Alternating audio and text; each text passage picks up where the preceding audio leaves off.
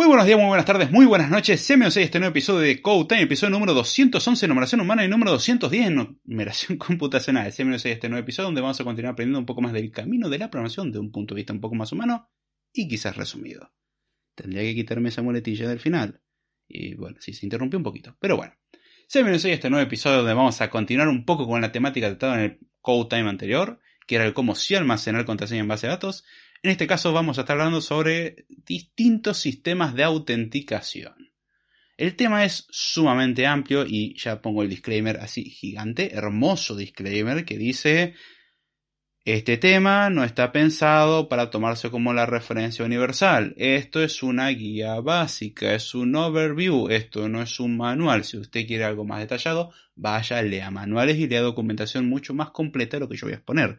Esto es simplemente Vamos a recorrer algunas formas, no es exhaustivo, pero parece que lo tengo que explicar porque no suele quedar muy claro, aparentemente. Siempre algún comentario aparece. Habiendo dicho todo eso, podemos hablar sobre la autenticación. ¿Esto cómo se relaciona con el episodio anterior de Code Dirán, sencillo, el episodio anterior era cómo almacenar contraseñas. Contraseñas, ¿para qué lo usamos? Para autenticarnos. ¡Yay!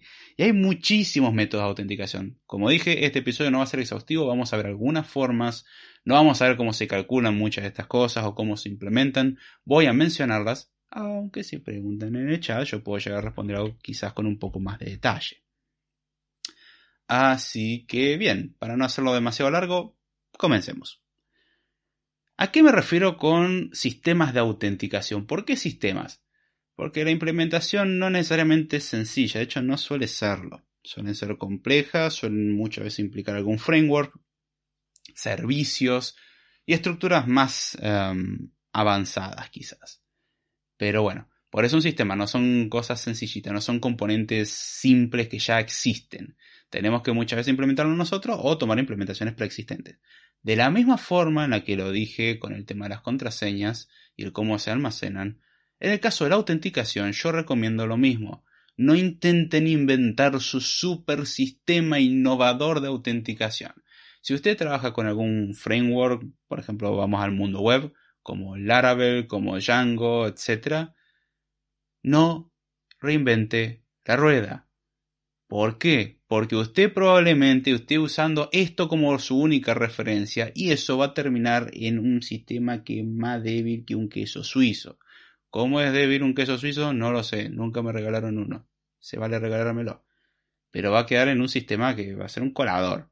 Eh, no, no va a ser nada robusto. Recuerda mucho ese meme que es mi primer sistema de autenticación y hay una puerta, como si fuese la puerta de un jardín, y no tiene ninguna valla ni nada alrededor, lo cual lleva a que literalmente entrar baste con, bueno, rodear la puerta y ya está. Bueno, más o menos así va a ser su sistema. Es súper seguro como podrán darse una idea, ¿no? Bueno, no, no lo es. Entonces, si es posible, no intenten crear su super sistema innovador increíble que basado en su super curso o su estudio universitario van a poder crear. Como ejercicio no está mal, ¿eh? O sea, poner en práctica estos conceptos no está nada mal, pero no lo usen en la vida real. O sea, está bien pensar cosas, por ejemplo, lo que comenté de el almacenamiento de contraseñas, está bueno que experimenten con eso porque van a aprender un montón. En la práctica, cuando implementen un sistema real, no van a usar su versión. Punto. Si usted quiere ser un fracaso o pertenecer a un grupo muy, muy, muy, muy selecto de gente que hizo algo y le salió bien, con la increíble suerte que no tenía los conocimientos suficientes y aún así logró hacer algo increíble, bueno, inténtelo eh, dada la improbabilidad estadística, le recomendaría no ir por ese camino porque puede estar muy muy lleno de frustración. Así que, habiendo dicho eso, veamos qué es un sistema de autenticación. Dijimos que un sistema es algo complejo. ¿Y qué es autenticación? Y acá es donde voy a distinguir dos conceptos. Autenticación y autorización. Muchas veces se las trata por igual y no son lo mismo. De hecho, si uno agarrara un diccionario, quizás se daría cuenta de que, oh, son cosas diferentes, número uno. Y número dos, muchas veces la autorización queda un poco mezclada con la autenticación en cuanto al ideal de la gente. En cuanto al imaginario colectivo, suele quedar como si, bueno, autenticación es todo lo que sea seguridad del usuario. Y no necesariamente es eso. Es, en parte cierto, sí, pero no es así, no es tan amplio. La autenticación hace referencia al proceso de verificar quién es alguien. ¿Sí? Responde a la pregunta, ¿quién sos? Básicamente. O quién eres tú. Dependiendo qué variante del español estemos utilizando. En inglés, who are you? Siempre. Suele ser mediante el clásico, por ejemplo, usuario y contraseña. Es una forma en la cual uno va delante de un sistema, entiéndase sistema una web, una API, una aplicación, un programa desktop, lo que sea. Uno se presenta delante del excelentísimo sistema y dice, hola, soy yo. Y el sistema pregunta, ¿quién sos vos? Y uno va y dice, toma mi usuario y mi contraseña. Y el sistema dice, ah, hola Roberto, ¿cómo estás? Eh, sí, funciona así. Los sistemas hablan así y siempre entra un Roberto. Por alguna extraña razón. No pregunten cuál era el mail, era muy cochino. Por, ah, es un consejo que no tiene nada que ver con el episodio, pero traten de tener un mail decente. No pongan nada extraño ni extravagante en su correo electrónico. Nombre y apellido no está mal. ¿sí? Y si van a poner un nickname, traten de que tampoco sea obsceno. Eh, lo digo por casos que he visto. Eh, acá dice yo tuve una experiencia con Noxauth, una librería para Python. En aquel momento adolecía de documentación pobre. Ah, eso es una lástima que sufren un montón de sistemas. Sí, es algo eh, triste y molesto. Este. Pero bueno, ahí es donde conviene buscar cosas eh, que estén más documentadas. Aunque no está mal experimentar con esas cosas. Ya si es para experimentar es casi lo que venga. El mundo de software, a diferencia del mundo real, eh, hay, no hay tantos daños que uno pueda hacerse a sí mismo por probar cosas. En el mundo real no funciona así. No siga ese consejo en el mundo real de no, hay que probar, si no, no sabes qué tan bueno es. Eh, no, hay cosas que no hay que probar. Si no, permite, présteme su mano y yo tengo un martillo. Yo le voy a demostrar cómo esa idea quizás es un poco ridícula. Eh, pero bueno, habiendo dicho eso. Volviendo al tema, eh, la autenticación hace referencia al proceso de verificar quién es uno. Se puede hacer mediante usuario contraseña y se puede hacer mediante otros métodos que vamos a ver en este episodio. Como dije, no va a ser exhaustivo. Hay otras formas de autenticarse. Dígase, nosotros le tenemos que proveer de cierta información a un sistema y con esa información el sistema tiene que poder determinar la autenticidad de nosotros, nuestra identidad, básicamente. No tiene que ver necesariamente con huellas digitales ni nada con eso. Con usuario y contraseña basta. Es el ejemplo más sencillo, pero podemos complejizarlo todo lo que uno quiera. Y después están los procesos de autorización, que es el proceso de verificar a qué uno tiene acceso. O sea, ¿qué es lo que puedes hacer en un sistema? La autorización, por ejemplo, es la que regula eh, si nosotros podemos modificar o no un documento, si podemos verlo o no. Son permisos, básicamente. Es la gestión de permisos. Entonces, la autenticación es la identificación de un usuario, mientras que la autorización es determinar si dicho usuario o, o ente, porque ni siquiera, o sea, puede ser sin un usuario, podríamos tener que un documento sea de acceso público, o sea, no importa que tengas una cuenta, puedes accederlo. Eh, verifica básicamente que uno sea capaz de acceder o hacer una, o realizar una acción básicamente. O sea, hace las verificaciones de seguridad. Entonces, si combinamos la autenticación y la autorización, generalmente en inglés authentication y authorization, es donde vamos a obtener como resultado eh, un sistema básico de seguridad para resguardar recursos y un sistema en sí.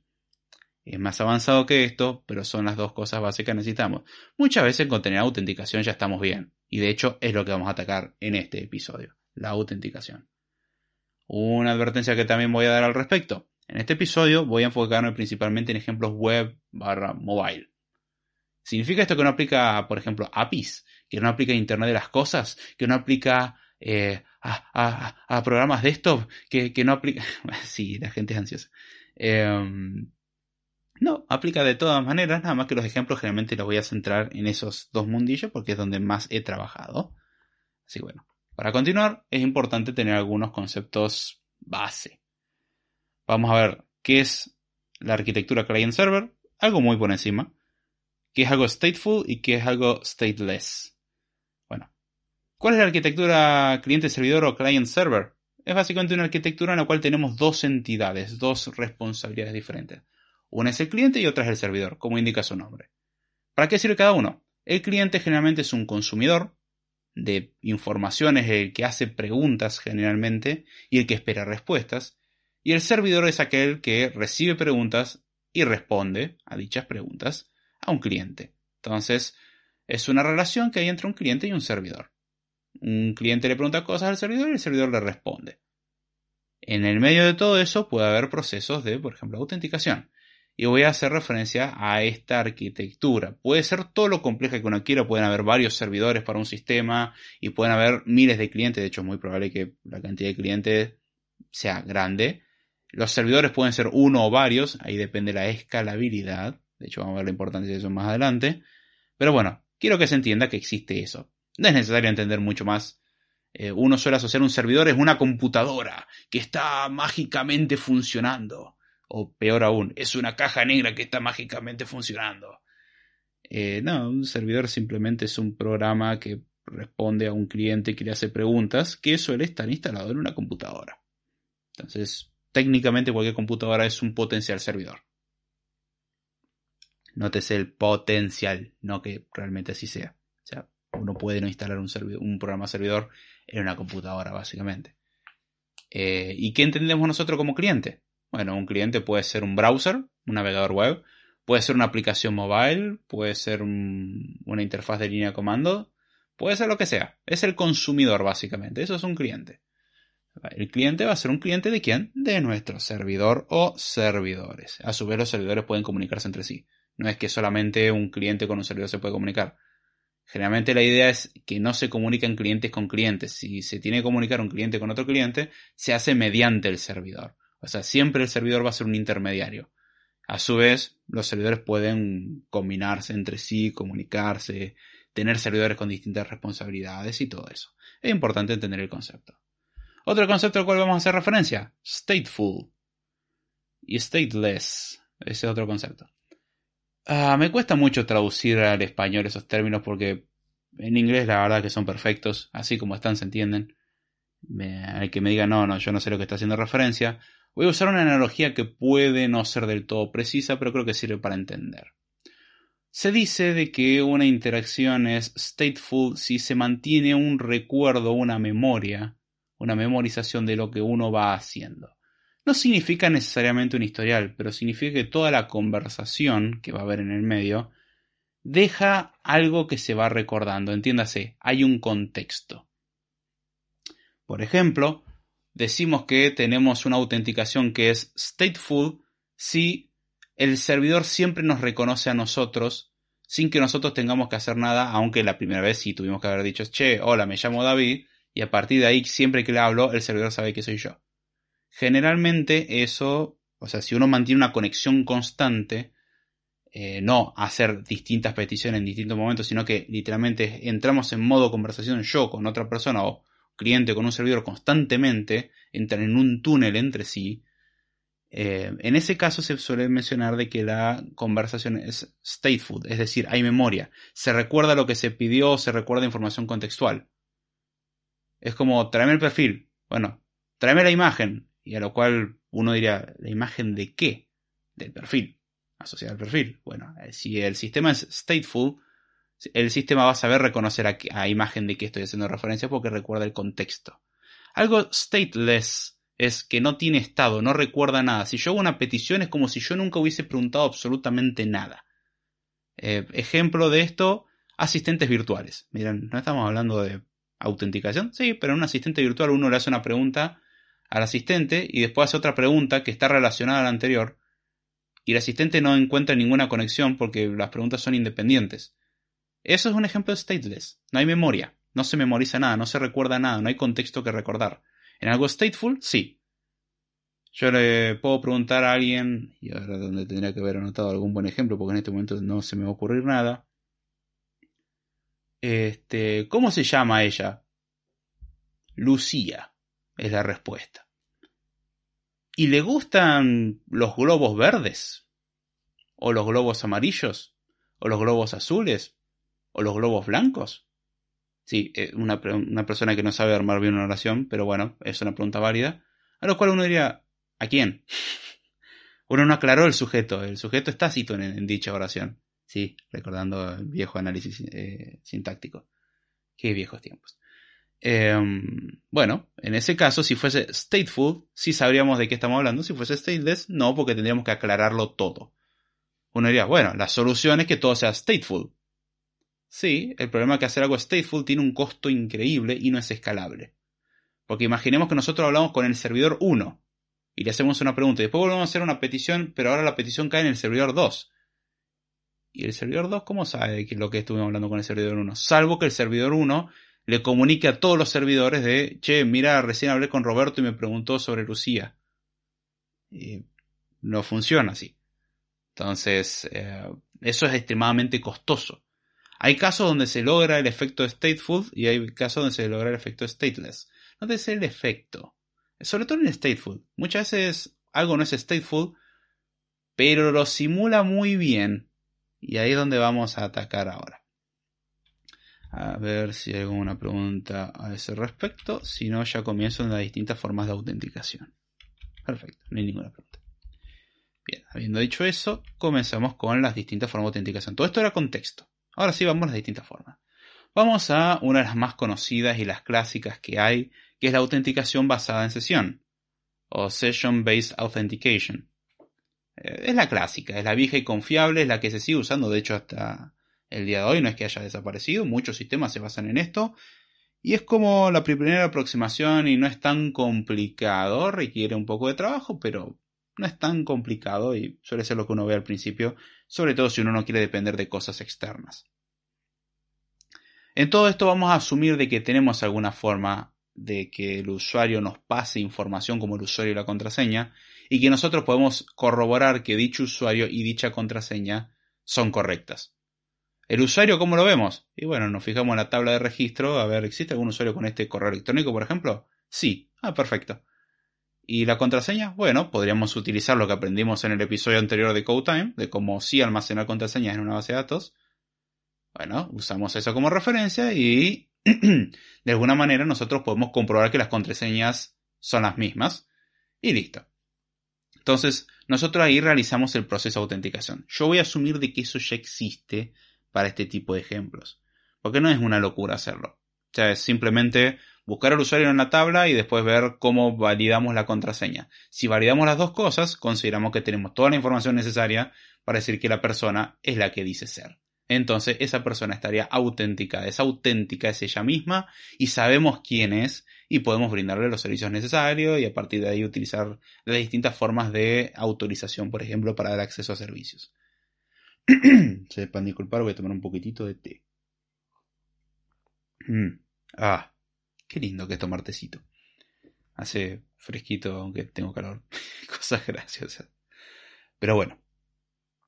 ¿En qué se basa esto? Bueno, se basa en que nos comunicamos generalmente utilizando el protocolo HTTP. Protocolo HTTP es un protocolo que es stateless, es decir, entre dos peticiones que yo haga a un servidor, el servidor no tiene ninguna memoria de lo que yo pregunté en la petición anterior. Es decir, yo hago petición 1 y hago petición 2 y de la petición 2 no puedes deducir nada de la petición 1, es como si hubiesen sido independientes. Esa es una característica del protocolo, por eso mencioné stateless, no tiene memoria. No es que el servidor tiene constantemente recuerdo de, ah, sí, mira, hace dos minutos viniste y preguntaste por esto y en base a eso yo sé que me, vas a, me puedes preguntar al respecto de estas cosas. El protocolo como tal es stateless. El problema de esto es que, a ver, si nosotros nos comunicamos por HTTP, que suele ser el protocolo estándar para web, y otras cosas, no solamente web, pero es hypertext. Uh, hypertext, no me acuerdo qué era la otra T, protocol. Mm, ¿Qué era la otra T? Vamos a buscar qué era HTTP. Ah, cosas que dan vergüenza, no me acuerdo lo que era HTTP. No, YouTube no.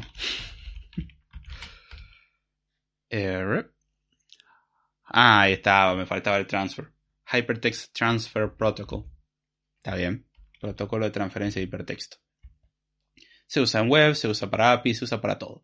Bien. Es un protocolo stateless, es decir, yo hago la cantidad de requests que sea necesario y no hay forma de saber a quién está asociado eso directamente. O sea, el protocolo no brinda ningún elemento que permita decir, ah, sí, sos vos de nuevo.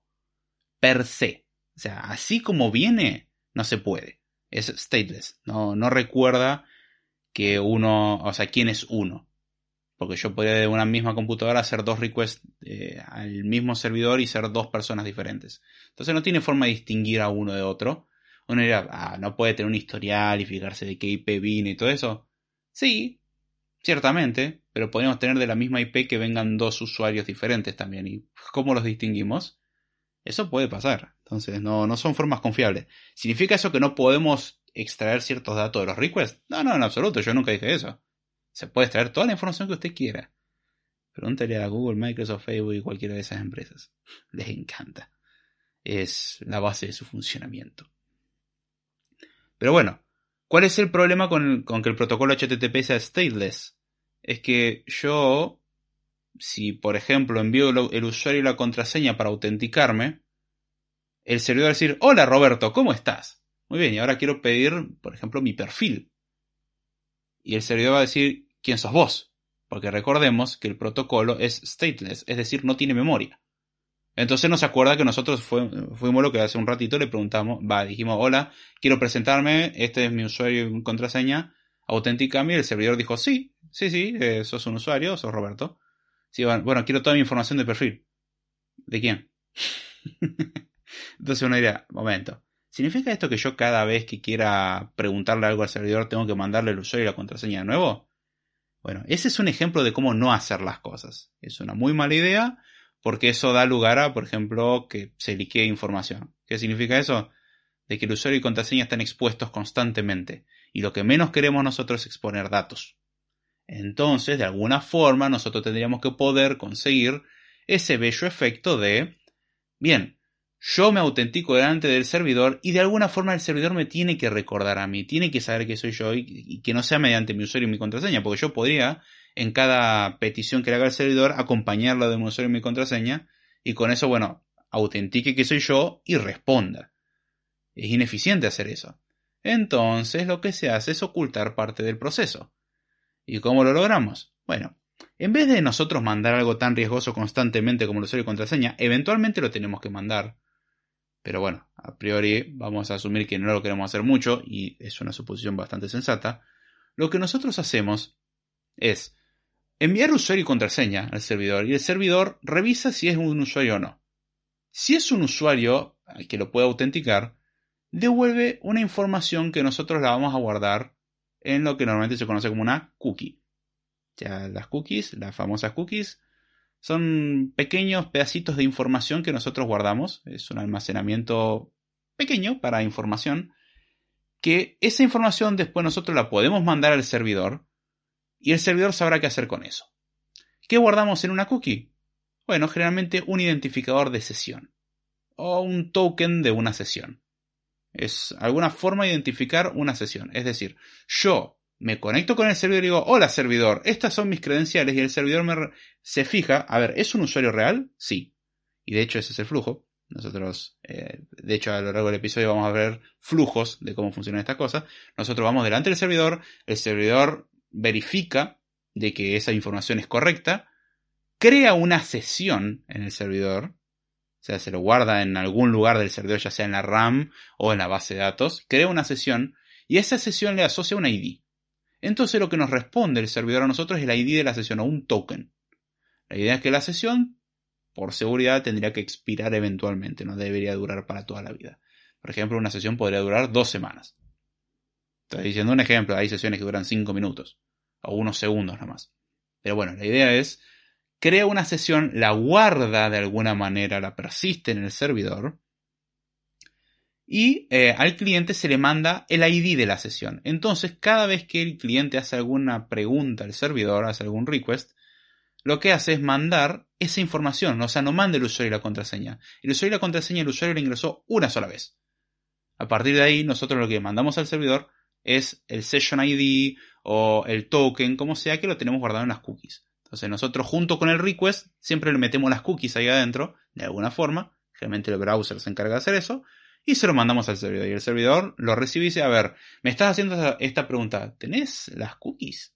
Y se fija, a ver, ¿ah? tenés esta cookie. Esta cookie, esta sesión, ¿existe? Sí, esta sesión existe y pertenece al usuario Roberto. Ah, fantástico. A ver, ¿y qué me preguntó Roberto? ¿Cuál era su foto? Ah, bien, vamos a buscar la foto de Roberto, foto de Roberto. Ah, esta es la foto de Roberto y respondemos con la foto de Roberto. Y así Roberto puede ver esa foto borrosa que se tomó hace 5 años. Tendría que haber limpiado la cámara y haber apuntado mejor, pero bueno. Entonces, ese es el mecanismo básico de funcionamiento y acá es donde reduce la existencia de las cookies, que es un clásico. Entonces, esa es la forma de, de trabajar. En todo esto, el servidor tiene la responsabilidad de mantener la sesión activa. Es decir, el servidor es responsable de memorizar el session ID a quien está asociado. Si digo session ID por ser un nombre genérico, puede tener otro nombre. Cada uno le da el nombre que quiere, pero es como un identificador de la sesión que acabamos de iniciar. Es una sesión de comunicación. Entonces nosotros siempre que hablamos con el servidor decimos, sí, sí, yo soy de la sesión tal. Entonces el servidor sabe identificarnos y el cliente tiene la responsabilidad de guardar ese identificador. La gracia es que si el servidor viera que hay alguna actividad extraña o lo que sea, puede inhabilitar esa. Entonces, si un cliente va con ese session ID, el servidor puede decir, ah, no sé, yo no conozco quién es ese, y listo. Aunque uno diría, pará, pero ¿no iniciaste vos sesión? Sí, pero el servidor decidió olvidarlo. Entonces, el servidor puede invalidarlo. O sea, el servidor es responsable justamente de recordarlo. Esto es lo que hace que el servidor tenga esa responsabilidad. La memorización de esto, o sea, el que tiene que llevar un poco la memoria, es el servidor como tal. El cliente solamente tiene que guardar ese identificador. Ya no le importa sus credenciales, las credenciales no las necesita más. Con ese identificador está bien, siempre que sea válido. Puede en algún momento el servidor decir eh, expiró y puede responder con la respuesta de expiró, inicia sesión de nuevo, o eh, puede decir, no, eso no corresponde a algo que yo conozca, dependiendo del nivel de seguridad que uno quiera. Esta aproximación es relativamente sencilla. Uno puede, de hecho, almacenarla donde quiere. Eh, puede almacenarla en, en una base de datos, almacenarlo en memoria, lo que sea. Y el cliente lo guarda en las cookies. Las clásicas cookies. Entonces cada uno tiene su responsabilidad y todos vivimos felices, ¿no? no. Tiene algunas desventajas, honestamente. Una de las ventajas que tiene es que el servidor para cada inicio de sesión tiene que crear un registro de ese inicio de sesión. O sea, tiene que dejar asentado de que hay una sesión, tiene que crear el ID, hacer que el ID no sea predecible. Porque si el, ID, y acá es donde recomiendo, es muy lindo que en las bases de datos las tablas metan IDs autoincrementales. Todo bien, un session ID no puede ser autoincremental.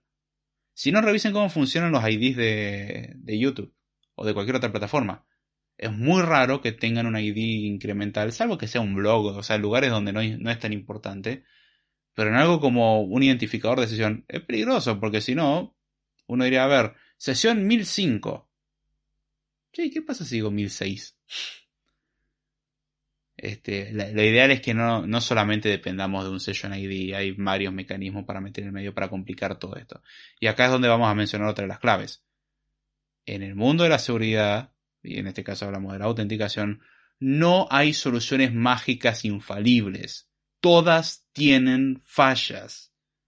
Lo que podemos hacer, sí, es complicarle la existencia que quiera acceder. Pero no hay sistema infalible. No hay. Si usted está buscando un sistema infalible, no, no, pero yo le meto 15 factores de autenticación. Existe una chance muy rara de que sea vulnerado. Entonces, no existe sistema 100% seguro.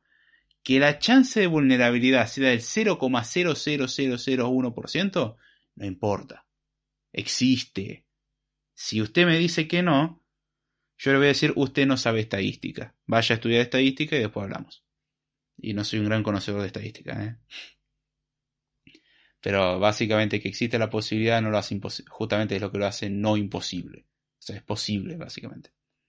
Pero bueno, ¿qué desventajas tiene este mecanismo? Bueno, el servidor tiene que crear un registro y de hecho muchas veces ese registro, por ejemplo, queda en RAM.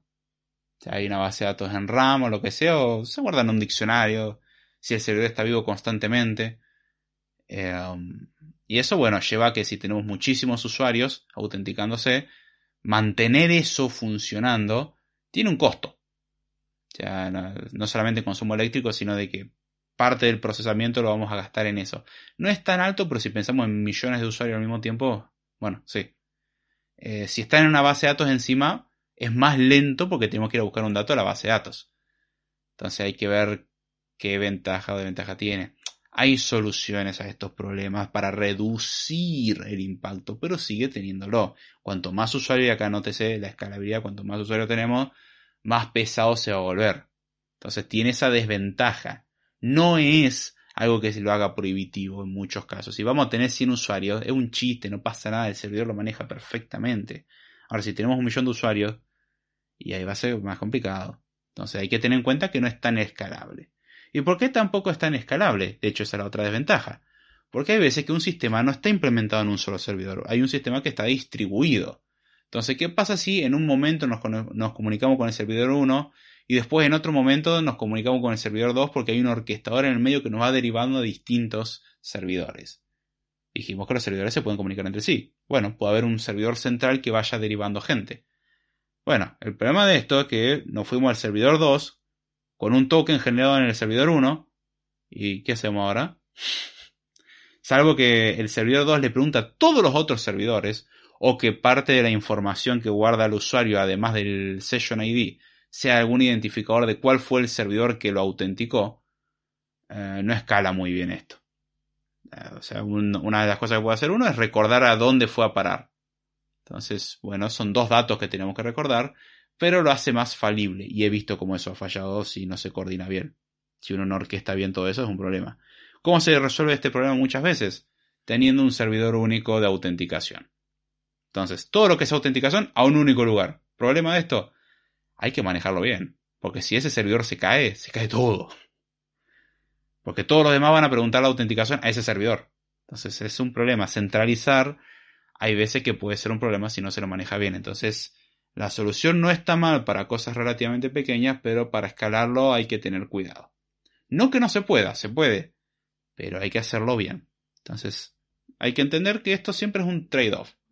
Tiene su cosa buena y tiene su cosa mala. Tenemos que tratar de compensar todo lo posible, va, tenemos que tratar de premiar todo lo posible lo bueno y compensar lo mejor posible lo malo. Cuestión de que obtengamos la mayor ganancia. Hay veces que, por ejemplo, este costo de no ser tan escalable es razonable para nosotros porque vamos a tener mil usuarios nomás y lo podemos manejar en un servidor. Ahora, si somos un servicio gigante como Google o Facebook, eh, no es muy viable. Acá dice Neminet001, saludos para incluir seguridad en la app o website hay que meterle una función que verifique si el usuario está autenticado en cada una de las interfaces. Mm, o sea, la autenticación tenés que verificarla siempre, eso es algo que no comenté. O sea, siempre lo tenés que verificar. El tema es con qué datos. En el caso de el, eh, el, Session Based Authentication, vos lo que le mandás al servidor siempre es un identificador de sesión. El, el servidor, cuando vos intentás acceder a algo, se fija, a ver, ¿cuál es tu identificador de sesión? Tal. Se fija, ¿ese identificador de sesión existe? ¿A quién pertenece? ¿Qué permisos tiene? ¿Puede acceder a lo que está pidiendo? Si la respuesta a todo eso es sí, responde. Y si la respuesta a todo eso es no, responde con un error. Pero, o sea, la verificación la hace siempre. El tema es qué es lo que verifica. Si nosotros nos autenticamos una vez y a partir de ahí usamos un identificador de sesión, esa parte probablemente no me expliqué tan bien, eh, y ahí es donde rectifico, em, nosotros siempre le tenemos que decir al servidor, este es mi identificador. ¿Sí? Es mi identificador no de usuario, sino de sesión. Es el token de la sesión, es lo que representa mi sesión. Entonces, la ventaja de eso es que no dependemos del usuario y contraseña, no dependemos de ningún dato que el cliente tenga que recordar, salvo ese identificador. Y de hecho, tiene la ventaja que si nosotros queremos desautenticarnos, por así decirlo, del servidor, y no tenemos conexión a internet, no es un problema. Borramos la cookie y ya está. La próxima vez que entremos ya no existe. Porque no va a tener ese identificador guardado. Lo olvidamos y el servidor puede que lo siga recordando. Eventualmente el servidor también lo olvida. O sea, tiene que tener alguna política de limpieza de decir, bueno, cada tanto mato una sesión lo suficientemente vieja. Pero bueno, uno siempre tiene del lado del servidor que verificar esa información y eso implica ir a buscar a la memoria o ir a buscar a la base de datos eh, si esa sesión existe, a quién pertenece, qué permisos tiene. Entonces el servidor es el que hace todo ese trabajo de memorizar esa información y el cliente solamente se tiene que acordar su, su número de atención, por así decirlo. Dice, el servidor es un servidor de Artotska. Glory to Artotska. Solo para entender. Y es muy bueno. Esa frase es genial. Así que todo se reduce a tener galletas sabor de sabor adecuado. es bueno. Después quieren que no vean a los programadores como unos frikis que piensan en comida todo el tiempo. No, no, también piensan en mujeres. Si no, fíjate la cantidad de sistemas que tienen nombres femeninos. Pero es... Ah, eso hay que tienen nombre de cosas frikis, obviamente, ¿no? Eh, pero hay un montón de sistemas que tienen nombres femeninos. es como... che, ¿por qué le ponen todo nombre femenino? Y una vez escuché una explicación, no voy a decir de quién, y es como, está bien, caímos en el estereotipo, genial. Esas cosas muy locas que pasan. Em, pero bueno, creo haber respondido a tu pregunta, Nemines. Igual si no quedó claro, pregunta no, no drama. ¿eh? acá la idea es que, que el concepto quede claro, así que todas las preguntas que sean necesarias para entenderlo son más que bienvenidas. Porque la duda que usted tiene puede ser la duda que otra persona también tiene. Así que bueno, teniendo en cuenta que existe el Session Based Authentication, ¿existe alguna otra forma? Sí, muchas. Otra de las formas es la que se conoce como Token Based Authentication. Y me diría, token, ¿no acabas de mencionar que el anterior usa tokens? Ah, sí, el concepto de token es algo vago. Entonces voy a pasar a explicarme. De hecho, um, este método de autenticación suele ser muy utilizado hoy en día. Eh, de hecho, va ganándole popularidad al método anterior. El anterior es el más sencillo y straightforward, o sea, lo primero que a uno se le ocurriría, honestamente. Al menos a mí, capaz que soy un iluso y solamente se me ocurrió a mí eso. Pero es como la primera solución que se me ocurre es ir por ese lado. ¿Cómo verificamos que el correo electrónico es correcto? Y eso es sencillo. Para eso está el episodio anterior. Y saber base de datos básico. Pero bueno, eh, la otra forma que se utiliza es Token Based Authentication. Se volvió muy popular, sobre todo desde el apogeo de las Single Page Applications, el uso de APIs para todo, la incursión del IoT o Internet of Things, el Internet de las Cosas. Esa última mis dudas tengo, pero bueno, todo necesita autenticación hoy en día. de alguna forma u otra necesitamos autenticar algo. O sea, tenemos que dar la autenticidad de una identidad, básicamente. Para eso tenemos los procesos de autenticación. En el caso del Token Based Authentication, lo que se suele utilizar son justamente tokens. Hay muchas implementaciones para esto, pero la que prácticamente gana por goleada en cuanto a popularidad es el JSON Web Token, también conocido como JWT en español. JWT, probablemente en inglés. JWT para simplificar la pronunciación a partir de ahora. Y ante la duda de cómo se pronunciaba eso en inglés, ya me olvidé. Pero bueno, eh, y además más cortito. Decir JSON Web Tokens constantemente es medio molesto. Así que bueno, son JWT, es una de las técnicas que se utiliza, es de las más conocidas. Hay 20.000 librerías y frameworks que lo implementan, entonces desde ese punto de vista, de hecho, vamos a ver que es más sencillo que lo anterior, aunque la idea detrás es un poco más compleja y depende de algunas cuestiones de criptografía. ¿Significa eso que nosotros vamos a tener que hacer esas cosas a mano? No, no me entendió nada. Dije anteriormente de que tenemos librerías y framework que lo hacen por nosotros.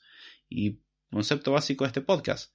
Si puede usted no hacer esto, deje que su librería o framework amigo lo haga por usted. Porque puede ser muy complicado. Y puede que intente reinventar la rueda haciendo algo sumamente inseguro. Pero bueno, la característica de una comunicación eh, o una autenticación mediante JWT es que es literalmente stateless. O sea, mantenemos esa característica que tiene HTTP. En el caso anterior, nosotros en el servidor teníamos que recordar eh, quién era el usuario que se había autenticado y con asociarle un session ID y todas esas cosas. En el JSON Web Token revertimos un poco la responsabilidad manteniendo en parte la seguridad. Es muy curioso cómo funciona y puede sonar como lo más peligroso que hay. Curiosamente funciona muy bien. Este, ¿En qué consiste un JWT, un JSON Web Token? La idea es que nosotros vamos al servidor, y este es el flujo, vamos al servidor, con nuestras credenciales y decimos, hola servidor, ¿cómo estás? Este es mi usuario y mi contraseña. Por ahora, para simplificar los ejemplos, digo usuario y contraseña, después vamos a ver que hay otras formas. Entonces, me voy ante el servidor y digo, querido servidor, este es mi usuario y contraseña, quiero autenticarme delante tuyo, quiero que me reconozcas. Y ahí es donde el servidor devuelve un token. Pero no es un string aleatorio. No es un session ID generado pseudo aleatoriamente. Es un token que contiene información útil. no, es un, un dato random que también el servidor va a tener que recordar. De hecho, el servidor puede olvidarse completamente de que autenticó a esa persona. ¿Significa esto que el servidor no deja ningún rastro ni deja ningún log en ningún lugar? Yo nunca dije eso, pero no tiene la necesidad. ¿Cómo funciona esto? El token en particular contiene información muy útil para el servidor. Cuando el cliente vuelva a comunicarse con el servidor, el cliente tiene que enviarle ese token. Ahora, ese token, si recordamos, dije que tenía información. ¿Y qué información tiene? ¿Cómo información podría tener el ID del usuario? Cuestión de que con el ID del usuario sabemos qué usuario es. Y uno me diría, para, para, momento. Vos me decís de que vos le mandás al servidor tu usuario y tu contraseña. El servidor autentica, se fija de, ah, sí, es, es quien dice ser. Y me responde con mi ID de usuario, entonces yo después le mando de nuevo ese ID de usuario y el servidor sabe que soy yo. ¿Cómo cuernos eso no es inseguro? Porque una vez que me anoté mi ID de usuario, uno diría, bueno, ya está. Puedo entrar siempre, ¿no es cierto? Y no. Curiosamente no. La gracia del JSON Web Token es que suena ridículo hasta que uno ve cómo se compone uno de esos tokens. Como dije, no es un string aleatorio, no es un ID simplemente. Un JSON Web Token tiene varias partes. Voy a mencionar JWT porque es el, eh, el más conocido quizás, existen otros. Pero bueno, tiene varias partes. Tiene un header, un header, tiene un payload, o carga útil, es donde vamos a meter la información, y tiene una firma o signature. ¿Cómo funciona esto? El header contiene información eh, sobre el algoritmo que se va a utilizar para, por ejemplo, firmar el, el token en sí. La firma es algo muy importante. La carga útil es donde nosotros vamos a meter toda la información que vamos a necesitar más adelante desde el lado del servidor. ¿Qué es lo que podemos guardar ahí? el ID de usuario, por ejemplo. Podemos guardar todos los datos que querramos. Y después tenemos eh, el signature, que es la firma, que es, vamos a tomar todo lo anterior, o sea, el token entero, y vamos a hashearlo con alguna estrategia, con algún algoritmo, y en hash vamos a meter algún secreto, algún dato secreto. Suele ser eh, alguna key o algo por el estilo. Eh, sería una especie de sal, por así decirlo, y hasheamos todo. O sea, juntamos toda la información del JWT, o sea, todo el header, el payload y, metemos también la, la, clave o el secreto y hasheamos eso. Y esa va a ser nuestra firma. Y uno me diría, ajá, ¿y eso qué onda? Bueno, hay un par de truquitos, después se lo encodea en base 64 y bla, bla, bla. No es importante, de hecho, la gracia que tiene JWT, que lo podemos mandar en un enlace, es, em, es algo que no genera conflicto porque no tiene caracteres inválidos para un enlace. Esa es la gracia de base 64. Entonces, la gracia de todo esto es que vamos a tener una cosa que parece aleatoria hasta que van a jwt.io y ven cómo es un JWT. Y es, ok, es un JSON. Y que no entendieron de JSON Web Object. Eh, es eso. No JSON Web Object, es eh, JSON Web Token. Es un JSON. De hecho, esa es la gracia. En el payload, bueno, y header también, son JSONs. O sea, el JSON de toda la vida. Podemos poner todo lo que podemos meter en un JSON dentro del payload.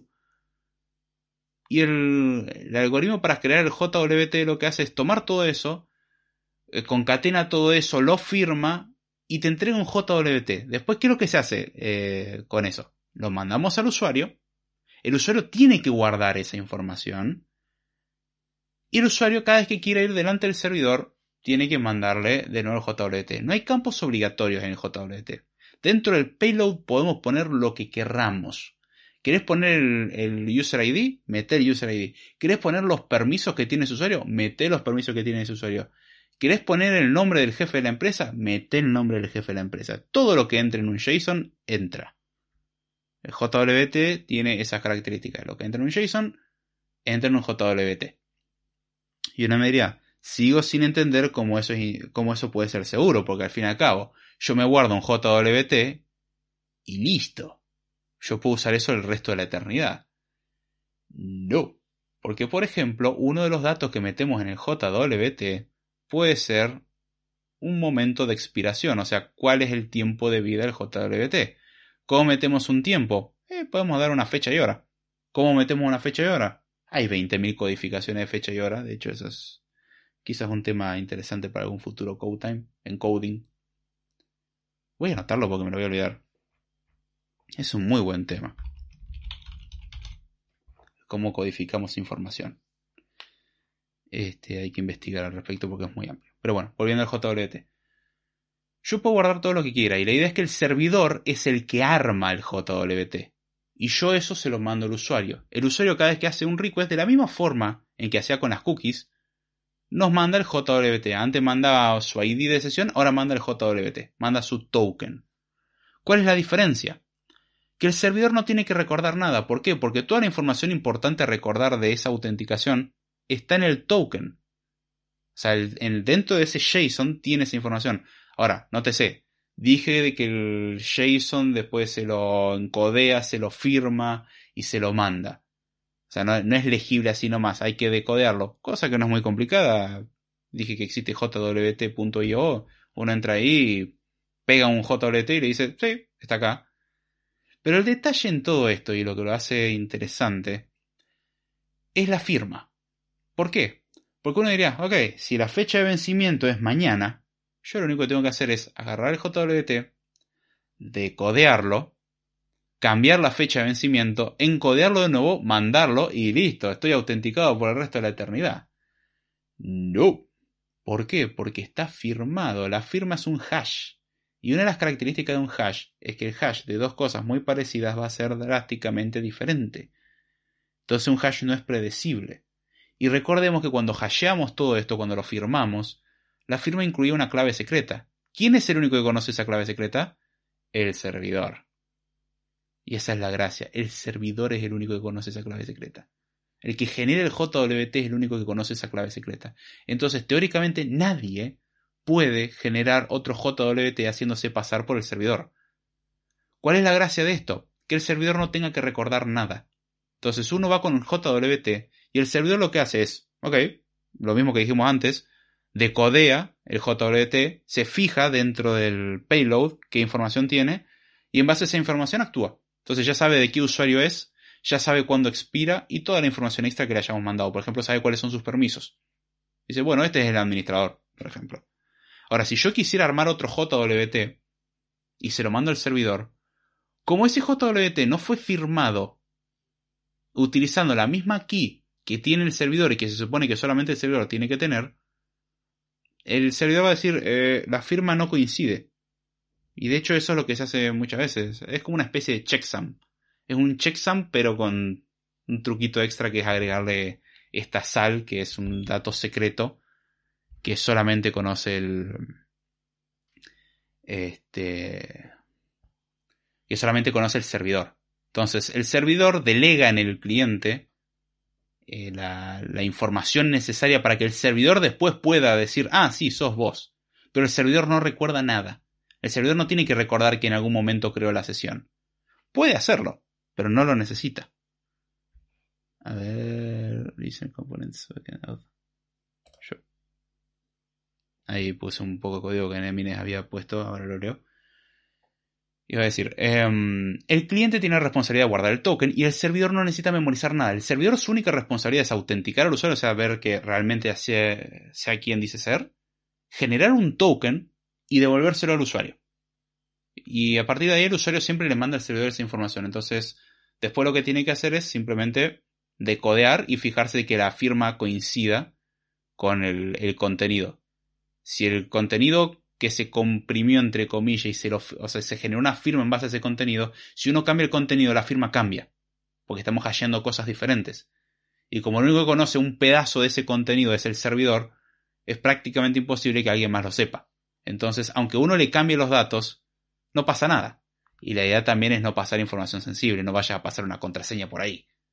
O sea, meter en un token la información mínima y necesaria para saber quién es alguien. Pero como el token tiene esa firma criptográfica, ya está, sabemos de que es quien dice ser. ¿Es infalible esto? No, podríamos nosotros tener ese código secreto. O sea, de alguna forma o se filtró, tenemos una copia, o tenemos la suerte del otro universo, porque le acertamos. Y ahí podemos empezar a generar JWT a nombre de, del servidor. Solución. El servidor cambia su key y listo. Todas las sesiones anteriores son inválidas. Pero el servidor no tiene que memorizar nada, no tiene costo de base de datos. Y eso, eso lo hace sumamente escalable. De hecho, vamos a ver que tiene la ventaja. Este. De que es stateless porque no tenemos que recordar nada del lado del servidor. Es decir, servidor genera eh, la primera vez el token, se lo tira al usuario y a partir de ahí el usuario se lo tiene que mandar.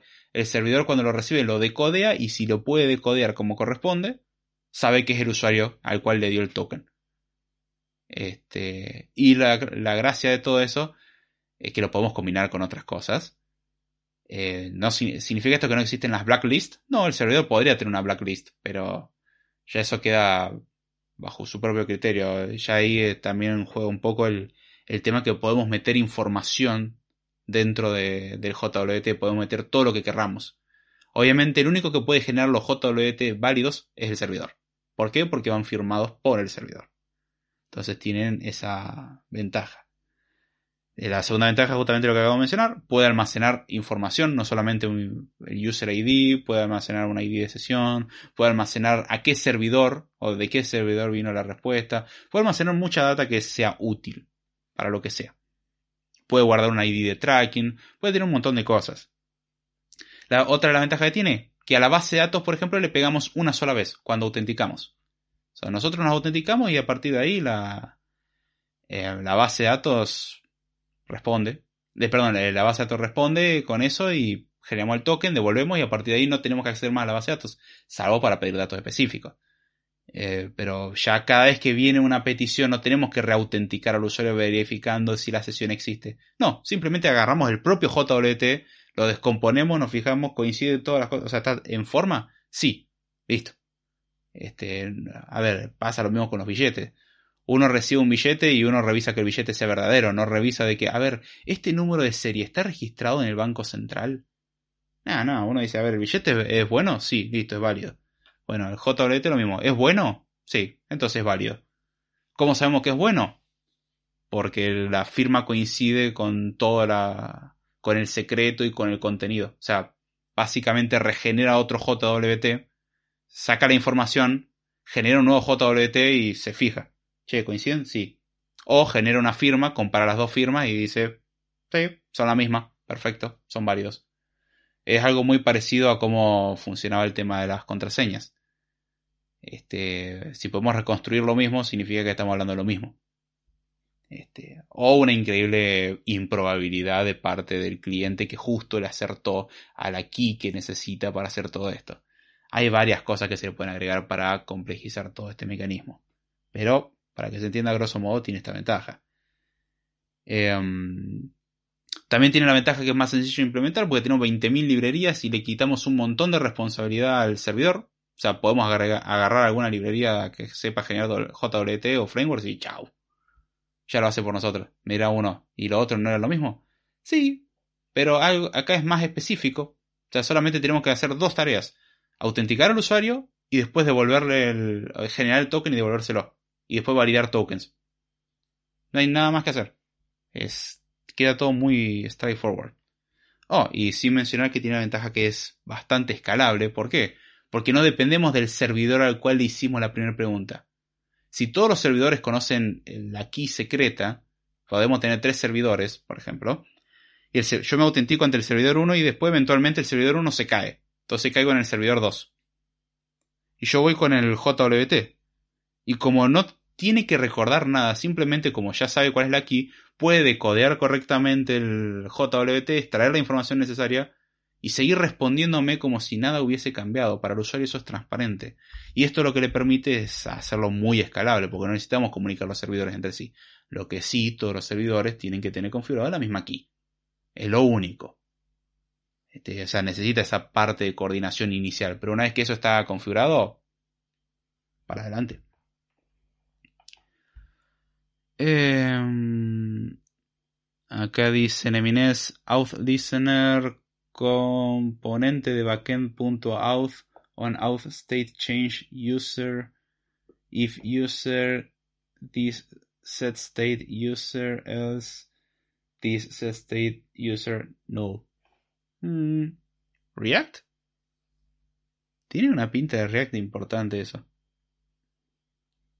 O Java también podría ser pero es raro que en Java uses un set state.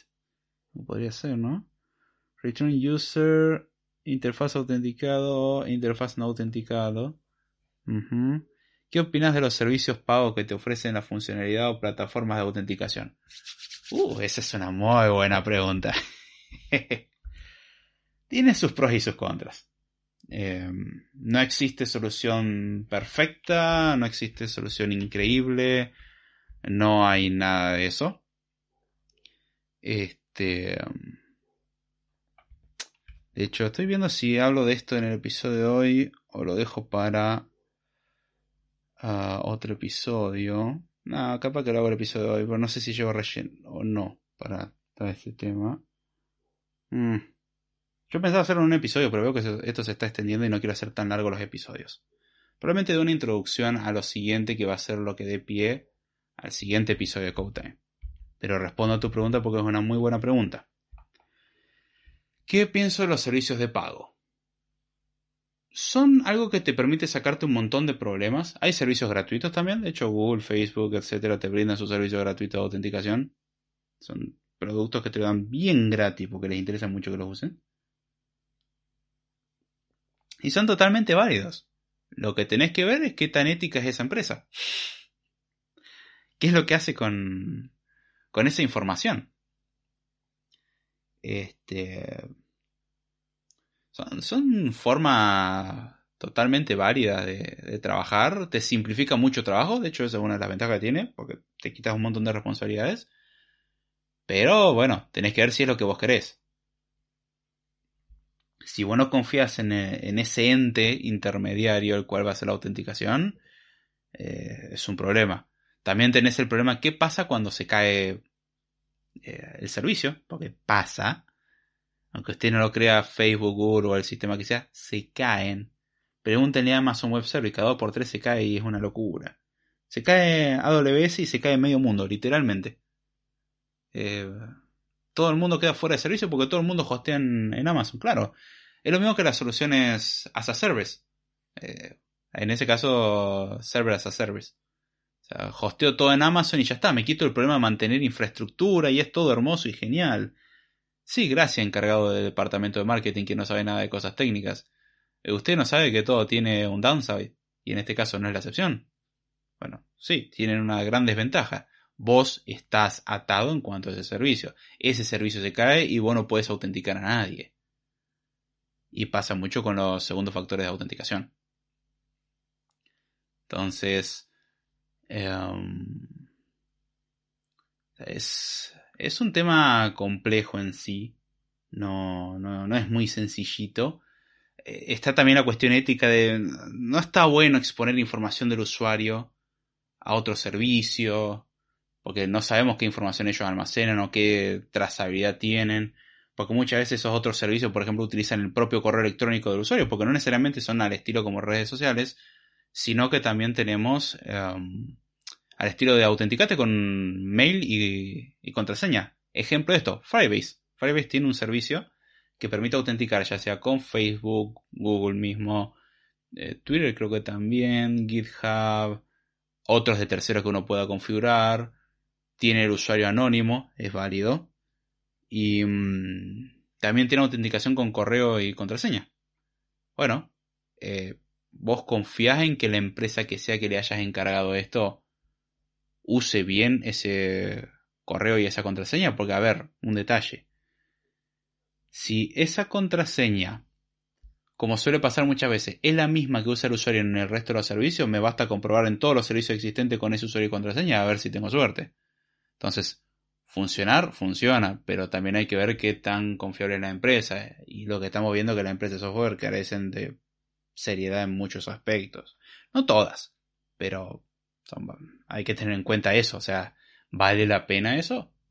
Ojo, ¿significa eso que es malo? Suena como que estoy diciendo que no hay que hacerlo. En absoluto, es súper cómodo. No lo voy a negar. Y hay empresas que lo manejan bien, hay empresas que lo manejan mal. Y hay empresas que te enteras que liquidaron 15 millones de usuarios. Tranquilo. Acá dice Adrián Urizar. Creo que leí bien tu apellido. Pido perdón si lo leí mal. Corregime en tal caso como se dice. Dice Adrián, no entiendo mucho el tema, pero puede ser que hace ya un buen tiempo GitHub para que podamos subir algo nos pide además el password un segundo factor de autenticación. Sí. De hecho, muchos servicios empezaron a pedirlo por cuestiones de seguridad. Ese es uno de los temas que trato en el siguiente Code Time específicamente. Pero sí, em, como dije más atrás en este episodio, espero que se entienda al menos esta parte del concepto, eh, no tengas miedo en preguntar otras cosas. Eh, no, el no saber mucho o no saber nada no, no te quita la capacidad de preguntar, al contrario, pueden surgir preguntas interesantes que responden a dudas de otros, pero sí, se incorporan segundos factores de autenticación o varios factores de autenticación porque no existe forma 100% segura. Porque un usuario puede ser un correo electrónico o tu nombre y apellido. Una contraseña puede que use la misma contraseña en varios lugares. Eso lo vimos en el episodio anterior de Code Entonces, eh, son cosas a tener en cuenta, son vulnerabilidades. Muchas de las vulnerabilidades, de cierto, vienen por problemas de capa 8. Dígase, el usuario no cuida bien sus datos. Y eso lleva a que cuando un atacante va a atacar, no quiere complicarse la existencia para demostrar lo genial, genio, increíble hackerman que es. Un atacante muchas veces quiere, de la forma más sencilla posible, obtener el mayor beneficio. Si uno quiere demostrar sus grandes dotes de hackerman, no le interesa hacer daño. Generalmente, aunque hay ciertas personalidades que llevan a eso. Pero si uno quiere obtener un beneficio, le importa un comino de sí, miren, está nombre mío. Cuanto menos sepan de mí, mejor, es más fácil. Pasar desapercibido es la clave. Ahora, va a querer obtener mayor beneficio posible al menor esfuerzo, si no, no tiene gracia. Clave segura, 1, 2, 3, 4, 5, dice Damián. Admin. o contraseña, clásicos. Clave, esa es otra. ¿Cómo Adami Che? Hoy estaba escuchando el podcast de eh, la Samsung Galaxy Tab. Iba todo bien hasta que dijiste el precio. Mamá. Después me acordé que son pesos argentinos y no valen nada, pero. Ah. Se veía re linda la tablet, tentaba mucho, pero cuando dijiste el precio dije, uff, picante, eso, esos son varios sueldos en este país. Pero linda tablet, che. Muy, muy buen análisis, muy divertido. Excelente episodio. se me repasó dejar el comentario, así que tiro el comentario ahí en vivo. Voy a tratar de acordarme de escribir el comentario también en, el canal. Gracias por pasar, che. Siguiendo, respondiendo, eh, siguiendo la respuesta Adrián.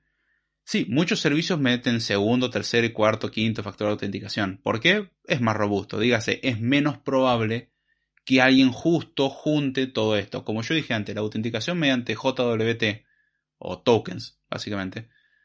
Eh, es todo muy lindo. Existe una chance ínfima, absurdamente ínfima, en que uno tenga la clave con la cual se firma. Y las claves con las cuales se firma se suelen generar con comandos de utilidades criptográficas. Uno no dice, bueno, la clave es 1, 2, 3, 4, 5. Normalmente. O sea, se suele generar de forma pseudo aleatoria prácticamente. Y uno lo guarda en un archivo. Y punto. O sea, es la forma más sencilla. Entonces, es muy difícil que alguien le acierte a esa cantidad de caracteres justo para firmar y que a su vez el servidor no tenga alguna política de restricción, de decir, esta persona en los últimos cinco minutos intentó acceder como mil veces. De hecho, para eso existen los CDNs. CDNs no es solamente para garantizar de que el contenido se acceda lo más rápido posible, sino que es un servicio intermedio que dice, a ver, esta persona está pegándole demasiado a este servidor. Esto tiene forma de ataque. ¿Qué voy a hacer? Lo bloqueo. Entonces, un ataque por fuerza bruta pasa a ser muy complicado. De hecho, hay cosas que son atacables por fuerza bruta. ¿Cuál es la gracia? Y romper el eslabón más sencillo. Ejemplo, un cajero automático. Un cajero automático hace literalmente eso. Uno podría probar las, si consideramos un pin de cuatro dígitos, las 10.000 combinaciones posibles. O el cajero automático te puede bloquear a la quinta o a la décima. Bueno, si yo tengo la suerte de haberle acertado a tu pin en los primeros 5 a 10 intentos, o 3 dependiendo de la política del cajero automático y del banco, bien, tuve suerte. ¿Yo puedo replicar eso con otra cuenta? Muy probablemente no. Salvo que, bueno, pruebe 1, 2, 3, 4 y todo el mundo tenga 1, 2, 3, 4, como dice Dami, es cierto. Este. Pero. Es muy poco probable. Es muy poco probable. Y lo que vos normalmente tenés es, sabiendo de que algo es extremadamente improbable, aún así, tomás recaudos. Eh, es como decir, bueno, yo cierro mi puerta con llave. ¿Significa eso que nadie va a entrar a mi casa? No. Fíjese si no como un cerrajero es capaz de abrir una cerradura en tiempo que sorprende. Decir, ¿eh? Trick, trick, listo, ya está, abrí tu puerta. Y uno se pone a pensar de, bueno, podría estar robando todo el tiempo. Entonces, ¿qué es lo que hace uno sabiendo de que está bien, existe un grupo relativamente reducido de gente que sabe cómo abrir cerraduras y pongo algún otro método de seguridad? Pongo un cerrojo, pongo otras cosas. O sea, es poco probable, pero sigue existiendo. Y si pongo el cerrojo, ¿no existe la chance de que alguien me tumbe la puerta a golpes? Sí, pero es más raro que alguien vaya por tremenda fuerza bruta. Generalmente uno va a atacar por el eslabón más débil. En el caso de un cajero automático, rompamos el cajero automático. No es trivial tampoco eso, pero eh, la idea es que estén resguardados lo mejor posible. Ahora, en un servidor, por lo que decís, está bien, tengo un sistema que puede ser vulnerable por una increíble improbabilidad. Bueno, voy a intentar ocultar esa improbabilidad en base a agregar más capas o más dificultades en el medio sino revisar Argentina donde pasabas de un lugar donde no habían rejas ni nada a empezar a cerrar la puerta con llave, poner rejas, cerrojo, electrificar alambre de púa y cualquier proceso que describa prácticamente Latinoamérica. Ah. Todo comenzó muy lindo, pero la cosa fue degenerando. Entonces cada uno tiene que meter más medidas de seguridad. ¿Eso garantiza que nunca me van a entrar a mi casa? No, si quieren entrar lo van a hacer, incluso si tienen que hacer un pozo y entrar por abajo. Pero yo puedo reducir las chances. Bueno, segundo factor de autenticación tiene esa cuestión y sí, GitHub, GitLab y etcétera suelen requerir algún otro factor o la generación de algún token eh, mediante la propia plataforma. Entonces, sí, eh, ciertamente. Acá Damián dice, son patacones. Ah, el peso ya es un patacón, no me haga llorar. Acá dice Damián, ¿tenés software para generar eh, y administración de claves? De hecho, esa es una muy buena, eh, una muy buena cuestión, es una muy buena pregunta. Yo en particular uso... Ay, la busco. No quiero mentir. Una que se llama KeePass XC. Eh, existen muchas. Eh, hay soluciones que funcionan en la nube, hay soluciones que funcionan en el local. Cuanto más locales, a mí me genera más confianza. Honestamente. Significa que podemos, o sea, algo subido a la nube es 100% vulnerable y que la, empresa puede verlo? No, depende de qué tan ética sea la empresa. Si la empresa hace bien las cosas, lo que está almacenado en sus servidores no tendrían que poder ni siquiera ellos verlo. De hecho, la estrategia que hacen algunas empresas de que hacen que la clave para desencriptar eh, se haga localmente. Entonces, ellos nunca almacenan la clave, ellos almacenan el contenido encriptado. Entonces, aunque lo intenten, no saben cuál es la clave. ¿Significa que todas las empresas que ofrecen servicios de seguridad para almacenar contraseñas em, hacen eso? No, hay algunas que ellos mismos guardan la clave maestra. En otros casos se delega en el usuario y si, la, o sea, la ventaja que la tenga el servidor es que si vos podés demostrar tu identidad, ellos podrían devolverte tus contraseñas, porque ellos saben la clave.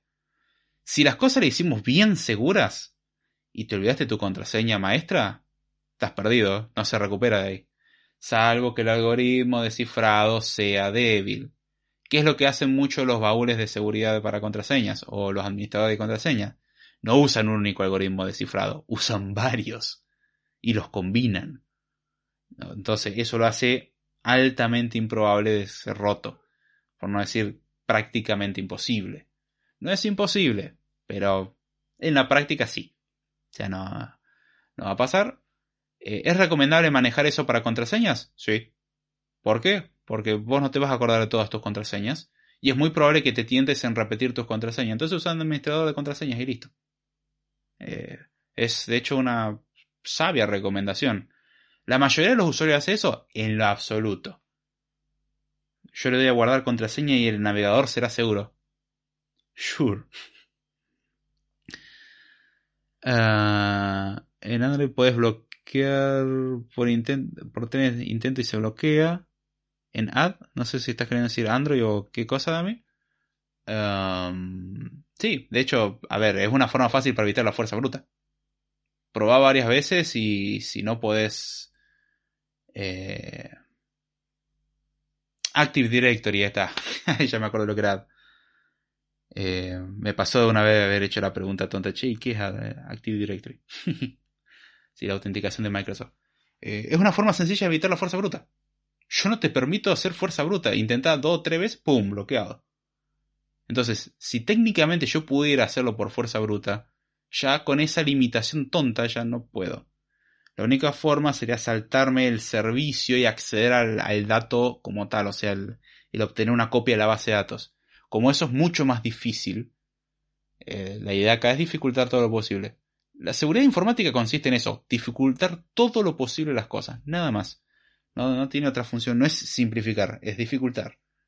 Cuestión de que sea tan difícil como para que nadie lo acceda, eh, pero tampoco tanto como para que no lo puedas usar. Acá también dice, sería computacionalmente inalcanzable si haces contraseña segura. Sí, es cierto. El tema es que si empezamos a pegarte con información probable, o sea, por ejemplo, tu nombre, tu apellido, fecha de nacimiento, o sea, todos, agarramos todos los datos que sabemos de vos y Dios bendiga Internet, vos mismos nos los estás regalando en las redes sociales, así que fantástico, podemos usarlo desde ahí. Em, bueno, hacemos una combinatoria increíble, o sea, hay software no tan complejo que se dedica a hacer eso, o sea, toma un montón de información tuya y la combina de todas las formas que encuentra y da, hace fuerza bruta con eso. Y a eso agregarle combinarlo con todas las contraseñas más comunes. Entonces llevas desde una cantidad que, entre comillas, tiende a infinito y te tomaría siglos o milenios eh, el tema de, de acertarle, a algo que te tomaría un día. o menos. Eh, obviamente la idea es que no pongas algo tan obvio. Si pones algo poco obvio, o sea, si pones una contraseña realmente segura, eh, prácticamente imposible. Computacionalmente hablando, a eso es lo que me refiero con prácticamente imposible. Teóricamente es posible, puede que justo tengas suerte y al primer intento le acertás y es como, wow, eso fue rápido. Este, pero vos no controlás eso, o sea, no es replicable, no es que yo lo intenté con, con una contraseña y me funcionó y con la otra me va a funcionar igual. O sea, puede que tenga suerte en una, pero después acertarle a otra, buen viaje, amigo. O sea, no es consistente. De momento, con el poder de cómputo que tenemos, sí. Considerarlo prácticamente inservible hacerlo, porque salvo que quieras vivir mil años o logres hacerlo, para acceder a un servicio que probablemente no exista en mil años, eh, no vale la pena. Igual el poder de cómputo crece mucho también, pero bueno. Eh, Adrián dice, hablando de la ética de las empresas, ¿tenés una opinión formada sobre Auth 0? Uh, Auth 0 no había sido absorbida por Octa. Si mal no recuerdo, de hecho, preparando el podcast, una de las cosas que había leído de esa noticia. Eh, yo no puedo meter la mano en el fuego por nadie en esto. No sé qué decirte honestamente. Yo trato de evitar tercerizar cosas de ser posible, sobre todo cuando considero que son cosas críticas. Por ejemplo, un servidor para almacenar imágenes que voy a mostrar en mi página web. Eh, sí, metele. O sea, para mostrar imágenes que normalmente van a estar accesibles para el público. Si yo quiero almacenar fotos muy íntimas, primero no lo subiría a ningún lugar. Número dos, si lo subiera si subiera alguna foto que yo considero como mm, esta foto no se tendría que filtrar, no porque sea comprometedora, sino porque quiero que sea algo realmente privado. Eh, no sé, no, me lo pondría a subir en toda red social posible como en modo privado. Eh, trataría de reducirlo en entornos donde sé que es más seguro. Google Drive no entra en esa categoría, de ser posible. Este, o sea, está bien con almacenar información en la nube y es el futuro y todo lo que uno quiera, pero eh, tengan cuidado donde meten las cosas. Si ustedes meten archivos importantes de su vida o videos personales en Mega, y bueno, está bien. Si pierden todo, no se quejen. Este.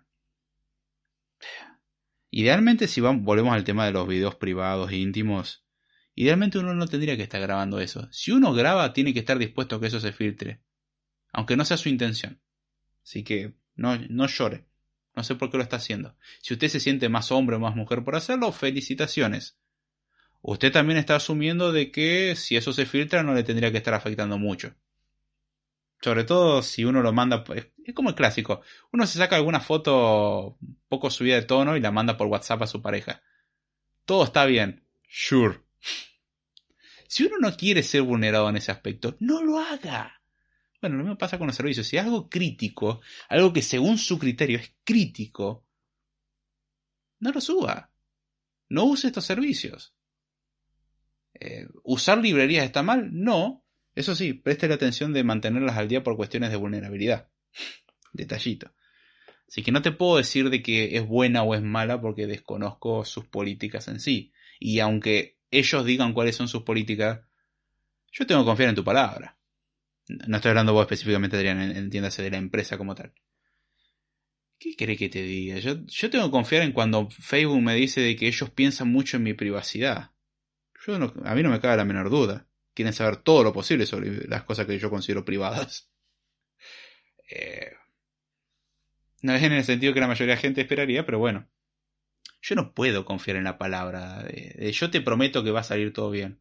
Porque incluso aunque ellos hagan todo lo posible porque las cosas salgan bien, hay que recordar el riesgo de que ellos pueden meter la pata, no, no liqueen cosas con intención, no sea un empleado con poca ética que filtre información, no, no sea eh, una falla intencional, no estén vendiendo información, pueden ser la empresa más honesta que existe sobre la faz de la Tierra.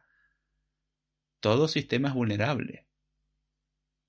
¿Vale la pena el riesgo? Cada uno hace su análisis.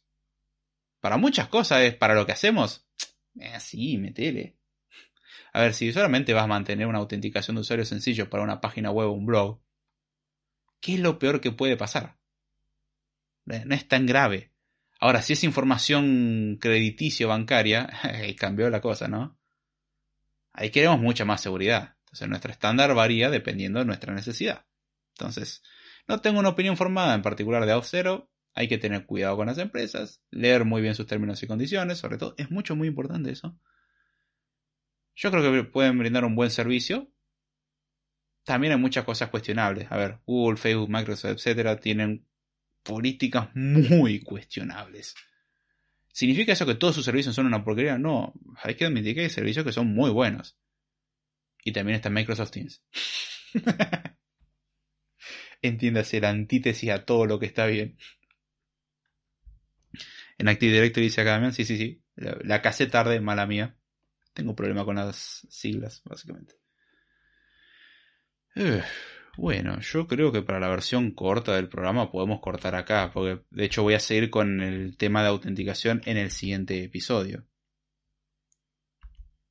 Este, así que no sé si quieren comentar o decir algo más. En el siguiente episodio vamos a continuar hablando sobre eh, los métodos de autenticación passwordless, o sea, sin contraseña, cómo funcionan, cómo reforzar la seguridad y otros mecanismos que existen.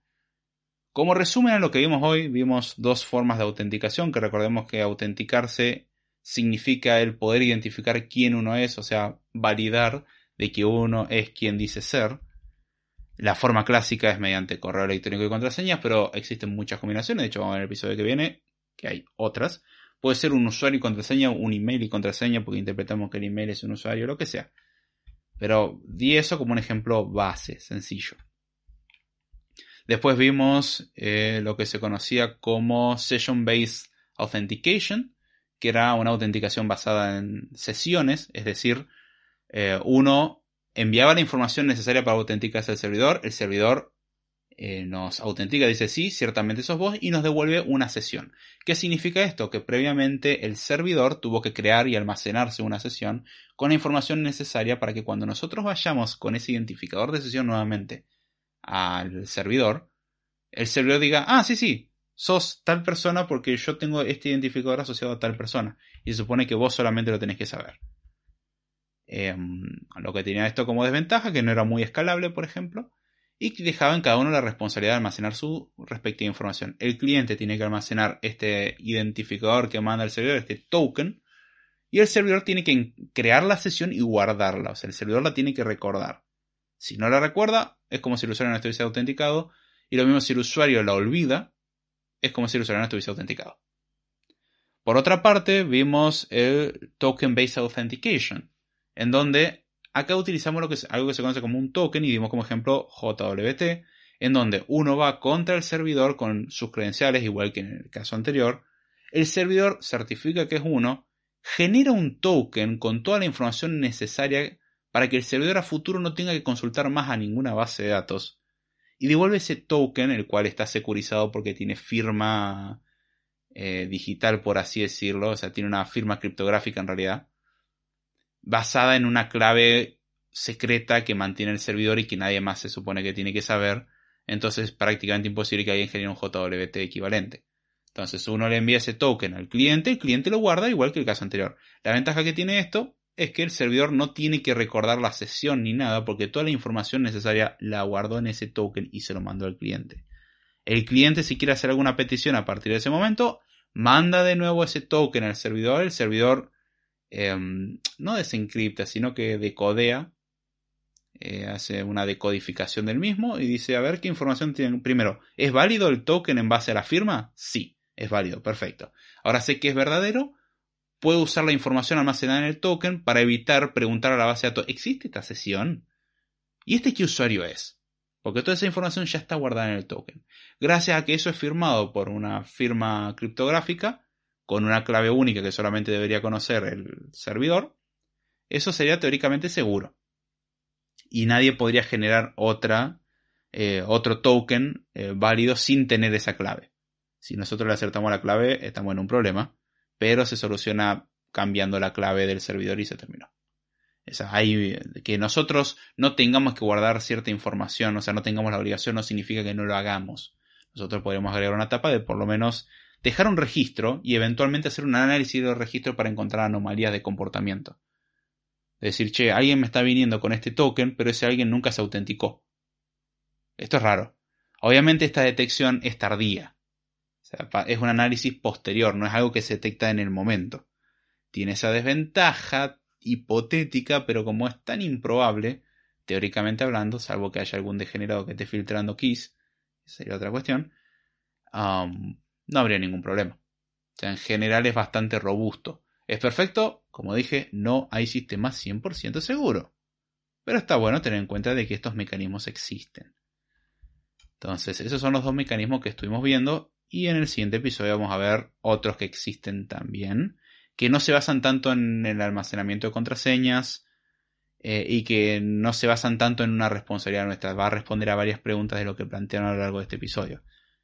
Surgieron preguntas muy interesantes, me gustó la interacción del episodio. Estuvo bueno, creo que salieron cosas buenas. Así que bueno, también si quieren dejar feedback al respecto, es más que bienvenido.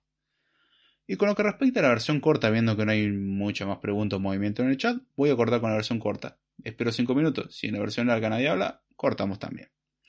Así que bueno, para los que están escuchando la versión corta, espero que les haya gustado el episodio, que lo hayan entendido. Lo que no hayan entendido pueden plantear en un comentario para que lo explique o intente explicar mejor en el siguiente episodio para que lo tengan en cuenta.